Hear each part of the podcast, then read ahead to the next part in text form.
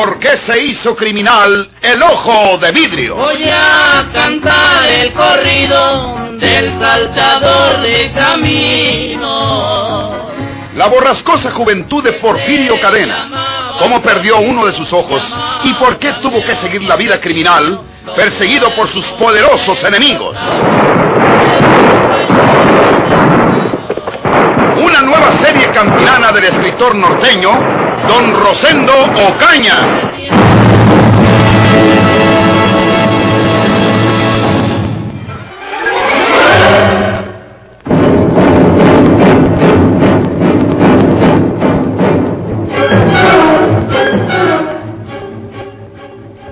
Son ustedes muy buenos conmigo.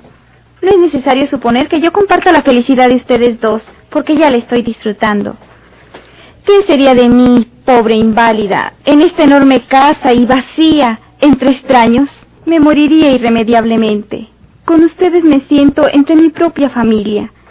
Ya le dije a María Inés que se lo participara Leopoldo. Inicie un negocio que pueda convenirle. Yo pondré a su disposición el dinero que haga falta para ello. Eh, ya me lo dijo María Inés. Ya hemos hablado a ese respecto, Juana. Eh, yo estoy estudiando ese asunto para elegir algo que de veras me convenga y que pueda dirigir. Eh, quizás en estos días me resuelva por algún lado. Eh, se lo agradezco mucho, Juanita. Eh, yo procuraré que el negocio que emprenda rinda beneficios para todos. Eh, soy el hombre de la casa. Sí, señor. Pues, ¿ya lo sabe? Tan pronto como se decida, me lo dice para darle el dinero. Todo lo que les pido es que no me dejen sola, que nunca me abandonen. Jamás sucederá tal cosa, Juanita. Nunca nos separaremos de ti, querida Juana.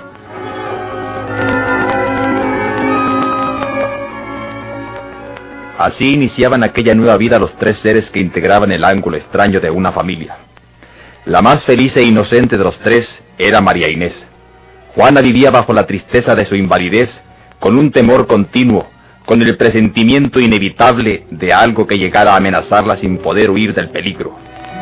Por eso repetía en cada ocasión que no la abandonaran, que no la dejaran sola en el vacío enorme de su vida, y todo resultaría placenteramente, satisfactoriamente para los tres, si Leopoldo Salinas fuera un hombre bueno o pudiera convertirse en un buen hombre. Dile a Juanita que me dé un cheque por cinco mil pesos, María Inés. ¿Ya decidiste a qué dedicarte? ¿Qué negocio vas a emprender? ¿No me has dicho nada? Eh, todavía no encuentro un negocio que me convenga, pero ese dinero lo necesito. Yo sé bien que Juanita no te lo negará. No me agradan tus palabras, Polo. Juana no ha dicho que me dé el dinero a mí. No me lo ha ofrecido a mí. Y ha repetido a ti que cuando inicies un negocio te dará el dinero que necesitas. No es lo mismo que se lo pidas tú. Dile que ya voy a iniciar un negocio y que me dé el dinero. ¿De qué negocio se trata? De uno que se me presenta. ¿Qué clase de negocio es? Tengo que darte tantas explicaciones, María Inés. ¿No es natural que yo lo sepa? La verdad es que no existe ningún negocio. Querrás ese dinero para jugarlo. No estoy de acuerdo en ello, Polo. Le pediré yo los cinco mil pesos a ella. Polo, también que hemos comenzado nuestra vida. ¿Por qué quieres estropearla? ¿No comprendes que esa petición será un golpe terrible para la pobre Juana? Es tanto como demostrarle que no has cambiado, que no serás un buen jefe de esta casa, que no eres digno de su generosidad. Te voy a decir la verdad. Ese dinero ya lo perdí. Jugué ayer por la tarde y perdí esos cinco mil pesos. Me prometiste no hacerlo nunca más. Tengo el propósito de que esto no se repita. Pero lo hecho ya no tiene remedio. Claro que no le vamos a decir a Juanita que jugué y, y perdí ese dinero. Eh, entonces sufriría lo que tú dices. Eh, le hablaremos de, de un negocio que, que voy a iniciar. Y la vamos a engañar. ¿De qué otro modo puede hacerse? ¿Tienes una idea? No. Le diremos que vas a comenzar un negocio. Piensa en algo que ella pueda creer Sí, sí. para que no sufra la desilusión de que la engañamos. Ay, es tan difícil. Ni tanto, querida, ya lo verás. Le diré que voy a asociarme con un amigo que tiene un despacho de comisiones y representaciones y que inicialmente participaré con cinco mil pesos. Veremos si Juana lo cree. Está en el corredor. Vamos a verla. Sí. Y tú no pongas esa cara melancólica, mujer, porque me vas a denunciar. Me duele tanto engañar a Juana, Ella tiene mucho dinero. pero es suyo. Y nadie tiene derecho a arrebatárselo, máxime en su triste condición de inválida. Tienes que prometerme que esto no se repetirá, Apolo. Te lo prometo, desde luego. Ya te lo dije. No volverá a suceder. Con buena cara. Ahí está, ya nos vio. ¡Qué pena!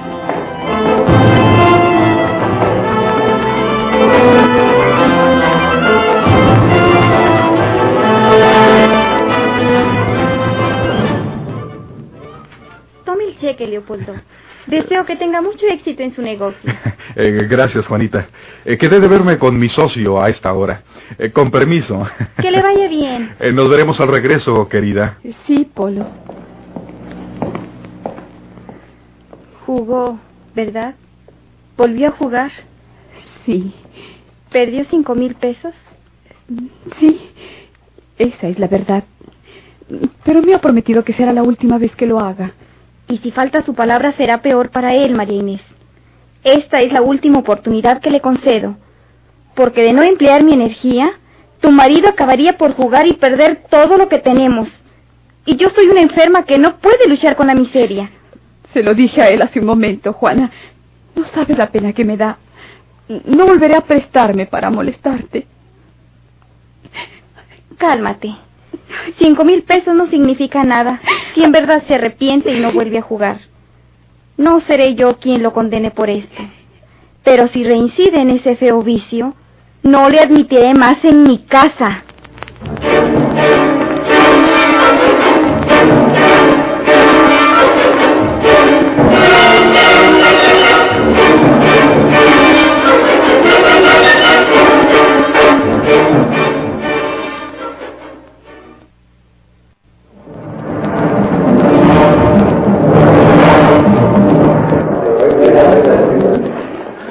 Yo no estoy loco ni estoy ciego, señor juez.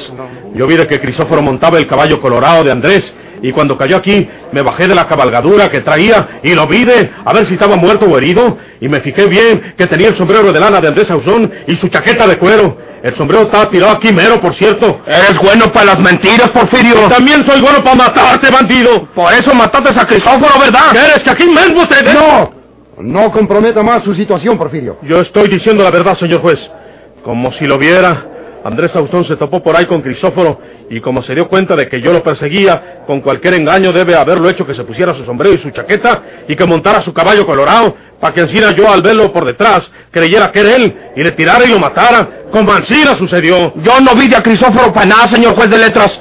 Y yo, como se lo acabo de decir, me fui huyendo porque sabía que si me quedaba allí, me mataba Porfirio. Me escondí por ahí delante y al rato pasaron unos desconocidos y me dijeron que Crisóforo lo había matado a tiros Porfirio y que os habían mirado cuando le hizo los disparos. Por tu culpa, creyendo que eras tú, desgraciado. Esa tú la debes. ¿Y yo por qué? Si no lo maté. Infeliz.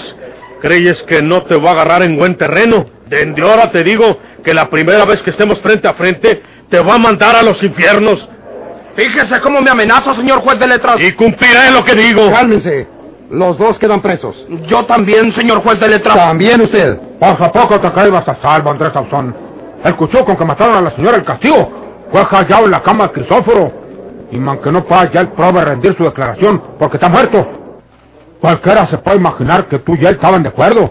Y que tú, Andrés, le pagaste o lo obligaste a que te abriera el cuarto donde estabas encerrado. No, don Florencio. Déjame acabar. De una vez fueras del cuarto, abriste la vetina, ontaba el cuchillo y te quedaste con él. Pero como sabías que en tu entierro lo hallaríamos, le dijiste a Crisóforo que se lo llevara para su casa. No es verdad, señor don Florencio. No es verdad, señor juez de letras. Pero te equivocaste nomás en una cosa.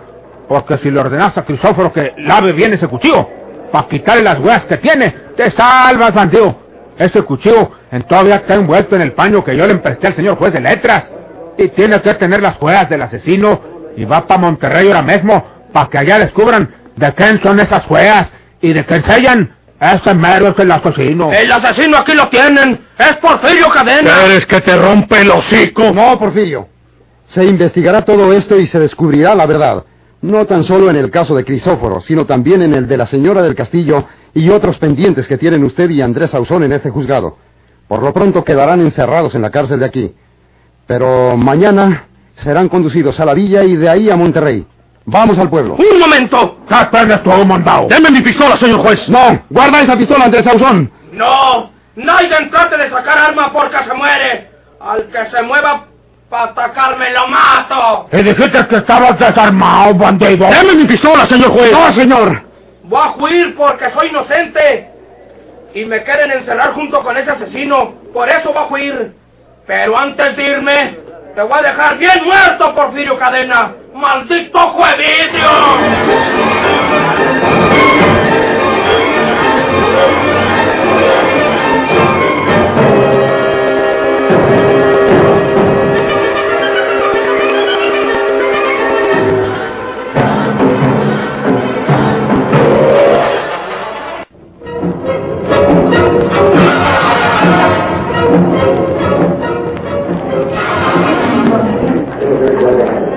¡Deme mi pistola para defenderme! ¡Deme mi pistola para defenderme! ¿Quién se iba a atrever a secundar una pistola en aquel momento?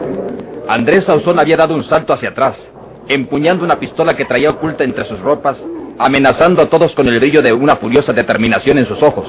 Luego, el cañón de su pistola apuntó directamente hacia Porfirio. Aquí te vas a morir, Porfirio Cadena. Me voy a llevar ese gusto. ¡No, cobarde! ¡No, señor! ¡No, Andrés! Porfirio. Estás herido, Porfirio. Se cayó, se fue al suelo, debe estar mal herido. Síguenlo. Sigan a Sauzón y deténganlo. ¡Tú, derecho! Eh, ¡Monten tus caballos de alcancen ese desgraciado! ¡Cuélguenlo por ahí! ¿Qué le pasa, Porfirio? Está herido. No, no, no tengo nada. No tengo nada, señor juez. A ese infeliz se le olvidó que tenía que tirarme a la cabeza. No me tiró a la cabeza y no me dio. Mire. A ver.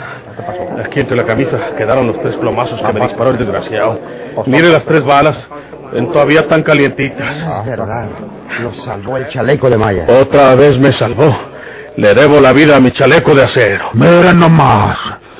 Está bueno que guardes esas balas como recuerdo, Porfirio. No quiero recuerdos de ese cobarde asesino. Debe las balas, Porfirio. Deben quedar en el expediente. Fue una tentativa de asesinato. Téngala, señor juez. Sauzón es un delincuente muy ladino y conviene tener todas las pruebas posibles en su contra. Estos proyectiles serán el cuerpo del delito. Aquí hay testigos de sobra. Lo que se necesita, señor juez de letras, es que a ese bandido Andrés Sauzón no le salgan con leyes y con cuerpos del delito. Hay que colgarlo de un palo nomás agarrándolo. Y yo me encargo de eso, nomás agarrándolo los muchachos. Tenemos que obrar con prudencia, señor Cavazos. Esa gente no lo agarrará. Usted lo ha dicho, señor juez. Andrés Tauzón es un hombre muy ladino y muy mañoso y muy desgraciado el infeliz. Déjeme ir a alcanzarlo yo. Le prometo entregarme junto con ese asesino vivo o muerto, como se lo traiga o como se lo pueda traer. No, Porfirio. Nomás yo puedo agarrarlo, señor juez. Tú estás preso. La ley no me faculta para designar mi ayudante a un reo acusado. Tome usted en cuenta una cosa, señor juez de letras. Ese maldito desalmado se ha dedicado últimamente a matar y que me echen la culpa a mí. Y lo peor es que usted y todos le creen. Está probado por doña Sósteres que yo ya me había ido de la casa de Rafaela, que en paz descanse, para cuando la mataron. Y fue Andrés Sauzón el que se metió por la ventana y la asesinó cobardemente con el cuchillo. Luego, para no meter él las manos en la muerte de Crisóforo, se encuentra con él y lo hace que se ponga su sombrero y su chaqueta y que monte su caballo colorado, para que yo lo confundiera con él, como Ancina pasó. Y con toda seguridad que nomás me fui yo de donde cayó Crisóforo y el muy desgraciado llegó por ahí, le quitó al cuerpo la chaqueta y el sombrero y luego buscó el caballo colorado que se espantó con los tiros y con la caída del jinete y se fue corriendo. Pero tiene que haberse parado por ahí porque es un caballo manso. Lo montó otra vez Andrés Ausón y se dirigió al juzgado con usted para acusarme de la muerte de Crisóforo, con la seguridad de que yo iba a decir que el finao montaba su caballo colorado y llevaba su sombrero de lana y su chaqueta de cuero, y en apariencia iba a salir con mentiras yo. Ancina fue todo, señor juez. Sí. Yo también creo que Ancina pasaron las cosas, señor juez de letras. Y lo que dice Porfirio es muy cierto. Apenas él fue que agarre ese mondado de Andrés Sauzón. Los rancheros lo fueron a perseguir. Pero Andrés es un águila, el desgraciado. Y ahorita se les esconde por ahí. Porque conoce esos terrenos como la palma de sus manos. Y no lo hallan. Y para la noche se pela lejos. Y quién sabe si no lo vuelvan a saber. Y usted debe estar conmigo, señor juez de letras, en el sentido de que el asesinato de la señora del Castillo, sobre todo, debe ser castigado ejemplarmente. Porque de lo contrario, esta región se volverá un nido de asesinos y matones. Confiaos en que no les hacen nada porque se pueden pelar por otras tierras. Deje que vaya Porfirio a pescar a Sauzón y que luego se entreguen junto con él. Yo no puedo hacer eso. Si usted acepta, yo... De ninguna manera, señor Cavazos. No se lo permito a Porfirio ni acompañándole a usted. Porfirio está preso y lo voy a encerrar enseguida. Por lo pronto vamos a ver si ya el síndico tomó los datos del cadáver para levantarlo de allí. Me voy aunque usted no quiera, señor juez. ¡Porfirio! Al que me quiera detener lo mato. Hombre, Porfirio, dame mi pistola. ¿Por qué me la sacaste de la funda? Dámela, Porfirio. Y me voy a llevar también su caballo, don Florencio. Y hay aquel que trate de perseguirme. Si huyes, Porfirio Cadena, te pones en el mismo caso de Andrés Ausón. Deja ese caballo. Es un robo llevarte ese caballo ajeno. Usted se dejó que Porfirio le sacara la pistola. No, señor juez. Fue que el condenado... ¿Cree que no me di cuenta? Usted se volvió hacia mí y prácticamente le puso su pistola enfundada al alcance de su mano. Eh, eh, eh, Y señor tengo la seguridad de que para entonces ya usted mismo había desabrochado la funda para que Porfirio no batallara en sacarla. Es en bien de todo, señor juez de letras. Porfirio es un bandido, pero es noble. Andrés Sauzón es un asesino muy peligroso. Y Ancina como acuchilló a la señora del Castillo. Ancina mismo puede hacerlo con cualquiera de nuestras mujeres. Vale más que Porfirio acabe con él. Y le voy a decir una cosa. ¿Duda usted que Porfirio se entregue junto con Andrés Sauzón? Pues no lo dude, señor juez de letras. Porque como si lo estuviera viendo, Porfirio va a volver un día de estos a entregarse y va a traer atravesado en la montura el cadáver de Andrés Sauzón. ¡Ahora lo verá!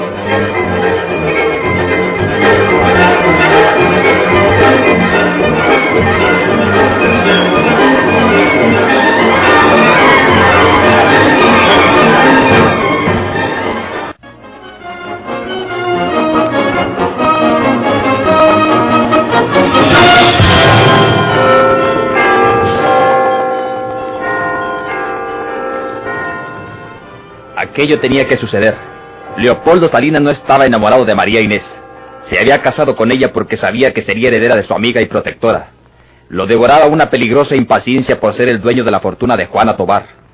En su interior, María Inés estaba segura de que reincidiría. Lo esperaba todos los días. Trataba de leerlo en el semblante de su voraz marido, cada ocasión que lo veía. No le extrañó mucho cuando así fue, pero ella también tenía tomada su resolución. Te lo advertí, Leopoldo. Te dije la verdad acerca de Juana. Te dije que ella no creyó lo de aquel negocio, que adivinó el que tú habías perdido los cinco mil pesos en el juego. Y ahora me vienes con que necesitas esa otra cantidad. Yo no le diré nada a Juana. Anda tú a pedirle ese dinero. Anda y verás lo que te dice. Este será el último día que pises el marco de esta casa. De su casa. Porque esta casa es de Juana. Como lo es su fortuna, su dinero, y nadie, ni tú ni yo. Como ya te lo he dicho, tenemos ningún derecho para quitárselo. Y mucho menos para dilapidarlo o derrocharlo como lo estás haciendo tú. No bebas, Leopoldo. Deja en paz esa licorera. Ya venías bebido de la calle. ¿Por qué escandalizas tanto por cualquier cosa, mujer? ¿A qué vienen esos gritos destemplados? Lo que necesito ahora no tiene importancia. Dije que tres mil quinientos pesos. Bueno, pues con tres mil tengo. Anda y dile a Juanita que necesito tres mil. Ya te dije que yo no le hablo una sola palabra de este asunto. Ni por tres mil pesos, ni por trescientos, ni por nada. Y tú serás muy bajo y muy descarado si tienes el atrevimiento de pararte delante de ella para robarle su dinero. Porque no puede ser otra cosa el sacárselo de tal modo. Eh, ¡Oh! Es Juana. Ha llamado con el bastón.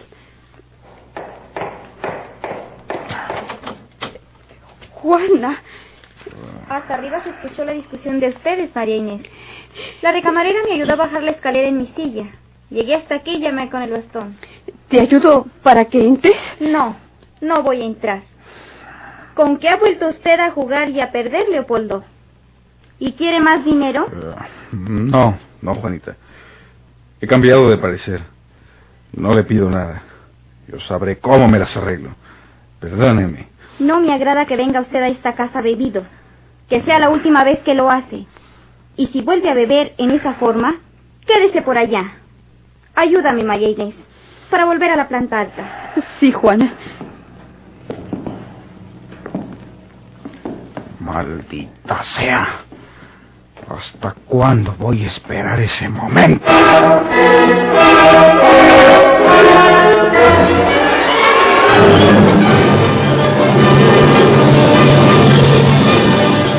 se hizo criminal el ojo de vidrio?